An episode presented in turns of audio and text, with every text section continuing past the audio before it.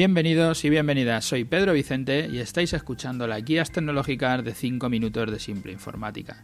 Hoy nos encontramos en nuestro programa 320, ampliar la memoria RAM a un MacBook de 5 años. Así le hemos titulado, porque aunque me siguen llegando consultas para el tema del RGPD, de momento vamos a aparcar un poco el tema para no ser muy pesados y contestamos a estas otras preguntas. Hoy la pregunta que respondemos es muy frecuente, unas veces para ampliar la memoria RAM, otras para cambiar el disco duro o la placa gráfica o para cualquier componente que lo que tratamos es de alargarle la vida al equipo, pues un, año más o algún año más, ¿no? O un par de ellos o los que se pueda. Y siempre tenemos por debajo un argumento que parece insalvable. ¿Y qué hago con este cacharro? Si para lo que hago me funciona, aunque va un poco lento o me falla tal o cual cosa. Y he pensado que ampliando la RAM, pues puedo tirar otro año, ¿no? O otros dos años más. Como ya sabéis, los que me escucháis asiduamente o con frecuencia, me habéis escuchado otros programas, mi primer consejo es que no compres el equipo, que lo tengas con un renting. Así no lo tendrá, no tendrás este tipo de, problemas. Simplemente cuando ya necesites otro equipo o el que tienes eh, vaya algo mal, pues lo cambias. Y no te preocupes por el, eh, por el que dejas, ¿no? Que hago con él? Nosotros nos encargaremos de darle su uso y para ti es transparente. Tú lo único que tienes es una máquina que te da el servicio que quieres que te dé, que no tienes que estar pensando en qué hago con la máquina, sino lo que tienes que pensar es cómo resuelvo mi trabajo, ¿no? Más que qué hago con este ordenador. Pero contestando a la pregunta, ¿vale? Si ya tienes el ordenador y lo compraste pues hace cinco años, como nos dices, eh, como en este caso, pues está justo, digamos, en ese límite en el que uno ya no sabe qué hacer, no sabe si, ampliar o, o, no ampliarlo.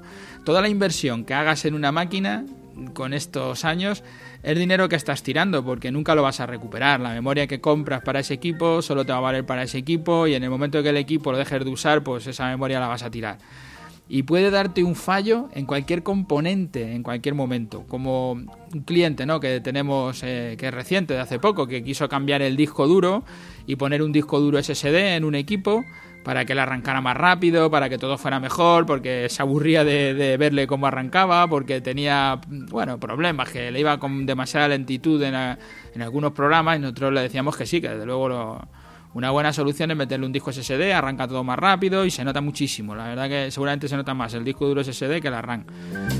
Pero con los mismos argumentos, pues para alargarle la vida al equipo un par de años y, qué va a hacer con el que tenía, pues justo, ¿eh? le cambiamos el disco duro y a los dos o tres meses lo que le falla es la placa madre y es, una avería ya de, un coste muy alto, que es superior al, propio equipo, y entonces ya no merece la pena repararlo. Y la inversión del disco duro, pues eh, es, es, para tirar. Como él decía, bueno, lo uso en otro lado, ya lo veremos si lo puedes utilizar en otro lado, qué vas a hacer con él. Pero y la mano de obra de hacer todo el cambio del disco duro, pasar todo el software, el tiempo que se ha perdido, las molestias de tener que reinstalar todos los software y, todo el lío, porque al final es un jaleo cuando cambias el disco duro, todo para tirar, todo porque no, te va a valer ya para nada todo lo que has hecho. Es, una inversión que al final estás perdiendo el tiempo, el dinero, estás perdiendo todo.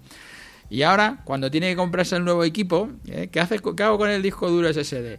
Si los aparatos que está viendo ya llevan discos duros SSD de por sí, entonces ahora parece que no le va a hacer falta ¿no? el, que había añadido. Además es más pequeño el que había añadido que lo que está viendo.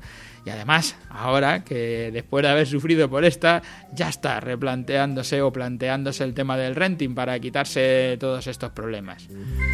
Yo eh, entiendo que cuando, como este caso, te has comprado un ordenador de Apple por el que pagas una suma considerable, ¿eh? una cantidad bonita de dinero, no barajes la opción de deshacerte de él. Más cuando no se ha roto, simplemente es que no va bien con todos los software nuevos, ni rápido como un ordenador nuevo. Yo lo entiendo, pero igual es un buen momento para que te replantees cambiar de ordenador. Te ahorras el dinero de la ampliación, lo pones en una nueva máquina, vendes el antiguo ordenador y entre la venta de, la, de, de ese ordenador y lo que no te has pagado, lo que no has pagado por la ampliación, pues ya a lo mejor tienes el otro medio pagado. Si encima te decides por un renting, con ese dinero tienes para pagar cuotas seguramente todo el primer año, que tú imagínate, pagar todas las cuotas de renting del primer año y, si lo haces en otro ordenador, igual casca y lo tienes que tirar. Y en el renting, pues eh, estás con un ordenador nuevo y con lo que te has ahorrado, digamos, con lo que has sacado de lo otro, ya has pagado tu primer año y siempre estás a punto de poder cambiarlo. Yo no le, yo no haría la, ampliación, sobre todo ya en, esa época, a los cinco años, yo creo que ya no lo haría, me lo pensaría y seguramente haría el cambio.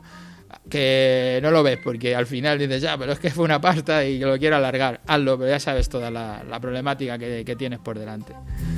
Bueno, gracias a todos los que nos escucháis a diario por estar ahí todos los días, todos los martes cuando publicamos y gracias a los que nos seguís desde las plataformas, desde, desde iTunes, desde Ivos y nos dejáis allí vuestras valoraciones, vuestros me gusta, vuestras cinco estrellas y vuestras preguntas o lo que queráis.